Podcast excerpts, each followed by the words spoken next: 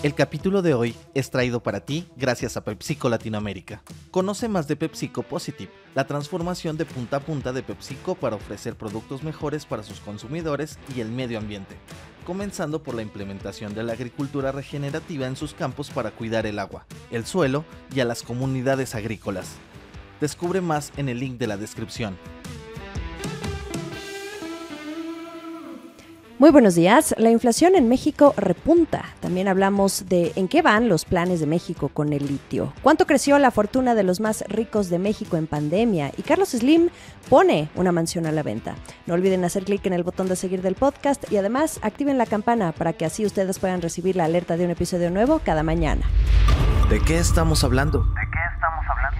¿Cómo inició México el 2023 en el terreno de la inflación? Subiendo. La inflación general anual fue de 7.94% en la primera quincena de enero, repuntó, y quedó muy por encima de lo que esperaba la media de los analistas.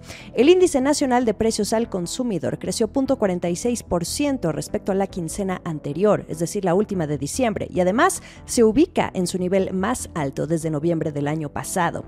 Si ustedes me acompañan a ver la gráfica en pantalla, pueden ver cómo esa línea verde va de nuevo hacia arriba. Y también tenemos esa otra línea más más oscura que muestra cómo también la inflación subyacente ligeramente vuelve a subir para ubicarse en 8.45% anual, y esto luego de haberla visto bajar marginalmente en las últimas tres quincenas. ¿Qué es lo que está haciendo presión esta vez? Las mercancías, con un porcentaje elevado, subieron 11% anual. Están las bebidas saborizadas, los refrescos y los cigarros, pero esto responde al ajuste que tuvieron en su precio por la actualización del impuesto especial sobre producción y servicios, que es el IEPS. Los servicios también subieron, por cierto. Según datos de Gabriela Siller, economista en jefe de Banco Base, este componente registró su mayor nivel desde la primera quincena de agosto de 2020. En cuanto a la inflación no subyacente, que es la que sí incluye los productos eh, cuyos precios tienden a ser volátiles, el precio de las frutas y verduras sigue subiendo, llevan cuatro quincenas consecutivas. Los pecuarios tuvieron un aumento de 10% anual y también los precios de los energéticos registraron un alza, pero esto ya se esperaba, al menos en el caso de la luz y la gasolina, mientras que el gas LP bajó. ¿Qué podemos esperar? Se viene la primera decisión de política monetaria del año para Banco de México, el 9 de febrero. Quizá este dato haga pensar a los miembros de la Junta de Gobierno si mejor se requiere un alza mayor a 25 puntos base, que hasta ahora es la posible tirada. El anuncio es, como les decía, hasta el 9 de febrero y falta conocer cómo vendrá la inflación a la segunda quincena de enero.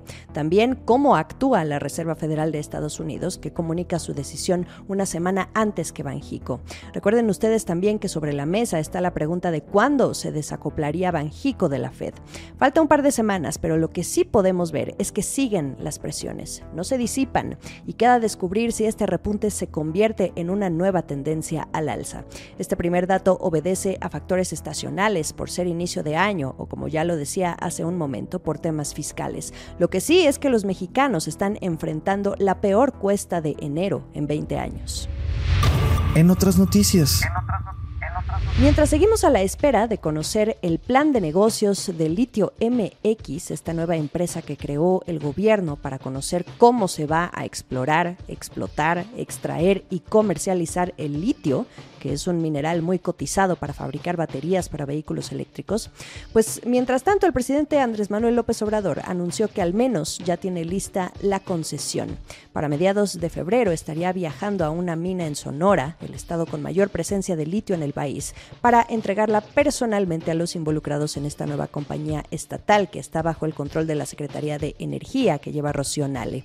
Recuerden ustedes que se tuvo que modificar la ley minera para nacionalizar la industria del litio. Pablo Tadei, un ingeniero de quien se sabe poco, va a ser el director general de la empresa y también está muy involucrado Alfonso Durazo, el gobernador de Sonora, no solo por su cargo, sino porque también será una especie de coordinador.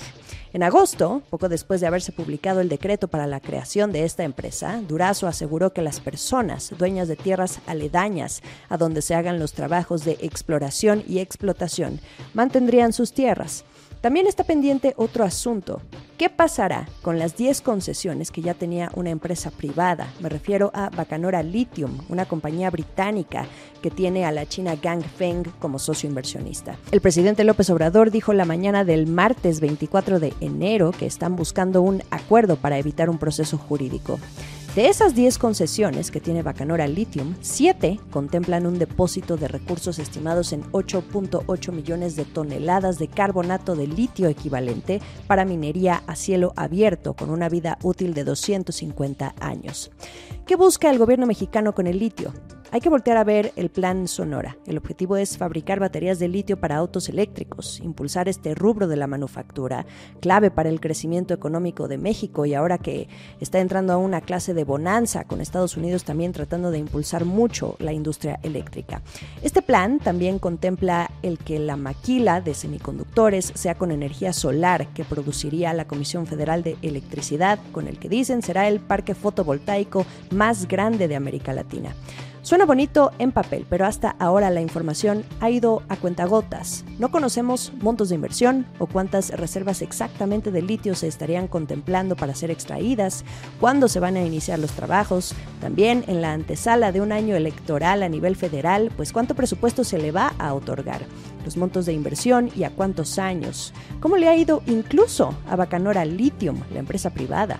Esta es una apuesta a largo plazo. En fin, una incógnita, muchas más preguntas que certezas hasta ahora. Pero la concesión, eso sí, ya va en camino. Esto es el dato del día. ¿Sabían ustedes que las personas más ricas de México vieron crecer su fortuna en un 33% desde que comenzó la pandemia? Este es un vistazo agridulce a una foto más amplia que comparte la organización internacional Oxfam que a través de estudios y propuestas analiza cómo disminuir la pobreza en el mundo. Este dato forma parte de un reporte muy interesante que publicó esta semana y quiero leerles tal cual el cálculo que realiza. Escuchen ustedes. Por cada 100 pesos de riqueza que se crearon entre 2019 y 2021, 21 pesos se fueron al 1% más rico y apenas 40 centavos al 50% más pobre. Solamente Carlos Slim, el hombre más rico de México y de América Latina y el Caribe, concentra más riqueza que la mitad de la población mexicana y ha visto crecer su riqueza en un 42% desde el inicio de la pandemia, un monto equivalente a un millón de dólares por hora. ¿Por qué nos debe importar esto, según Oxfam? Porque mientras su fortuna crece y crece, no solo la de Slim, sino también la del resto de ese 1% más rico, el pago de impuestos, según Oxfam, no fue proporcional. Las personas contribuyentes con ingresos arriba de 500 millones de pesos anuales apenas representaron el 0.03% de la recaudación total de impuestos. De ahí la puntada en el nombre de este estudio de Oxfam, ¿quién paga la cuenta? Para Oxfam, las familias mexicanas que durante la pandemia necesitaron más de bienes y servicios públicos de calidad para disminuir el gasto de su bolsillo. En México, tras casi tres años de pandemia, los niveles de pobreza alcanzaron a 44 de cada 100 personas en 2020, mientras que casi 9 de cada 100 personas en el país se encontraban en situación de pobreza extrema hasta ese año. Pero hay otro asunto que destaca este estudio. A pesar de los incrementos sostenidos que ha permitido la recuperación del salario mínimo después de 30 años de rezago, la pobreza laboral, que se define cuando las familias tienen ingresos laborales inferiores a una canasta básica, a pesar de trabajar a tiempo completo, hoy alcanza a 4 de cada 10 personas en México lo que argumenta Oxfam es que estos números no se reflejan en la parte de la cuenta que los súper ricos pagan, ni tampoco las grandes empresas que hasta 2021 pagaban tasas del impuesto sobre la renta o ISR de entre el 1 y 8% del total de sus ingresos, y esto es muy por debajo del 30% que establece la ley. ¿Y qué propone Oxfam? un impuesto federal a la riqueza que permitiría recaudar hasta 270 mil millones de pesos, del 3% para aquellas personas cuya fortuna se encuentre arriba de 100 millones de pesos y del 5% para los multimillonarios, es decir, quienes tienen fortunas de más de 20 mil millones o mil millones de dólares. Esto sería suficiente, por ejemplo, para incrementar el actual gasto en salud pública federal en casi 40% o para multiplicar en 17 veces el actual gasto federal en protección ambiental. Un tema bastante interesante. El debate no es nuevo. Hay más por abordar sobre este estudio. Lo platicamos en los próximos episodios. El último sorbo. Y hablando de Carlos Slim, está vendiendo la mansión que tiene en el Upper East Side de Nueva York. Adivinen cuánto cuesta. Les voy a dar tiempo en lo que les platico un poco más sobre este inmueble. Tiene vista a Central Park y al Museo Metropolitano de Arte, el Met. Esta mansión es conocida como la casa de Benjamin N. Duke. Tiene 25 habitaciones, 8 recámaras y 10 baños. La información la proporciona el portal Street Easy. Fue construida entre 1899 y 1901 por la firma Welch, Smith y Probot, inspirada en los palacios del Renacimiento. El argumento de venta es que esta es una rara oportunidad para adquirir una casa con mucha historia. Por ejemplo, Slim fue su dueño desde 2010 cuando la compró al empresario Tamir Sapir por 44 millones de dólares. Cinco años después, Slim intentó ponerla a la venta en 2015, pero la mantuvo hasta ahora que la vuelve a vender. ¿Ya pensaron cuánto cuesta? Hoy al doble de lo que la compró.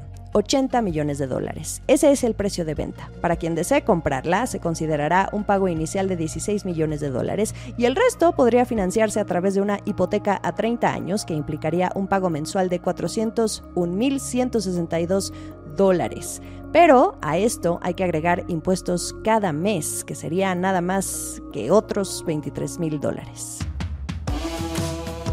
Mitad de semana otra vez. No sienten que esto va muy rápido, pero bueno, al menos disfrutamos. Sigamos juntos el resto de la información a través de bloomberglinea.com el resto del día. Platiquemos también por Twitter, arroba Jimena Tolama y arroba la estrategia MX. También estamos en Instagram y YouTube, el canal de Bloomberg Línea. Feliz miércoles. Esta fue la estrategia del día, escrito y narrado por Jimena Tolama, producido por Arturo Luna y Daniel Hernández. Que tengas un día muy productivo.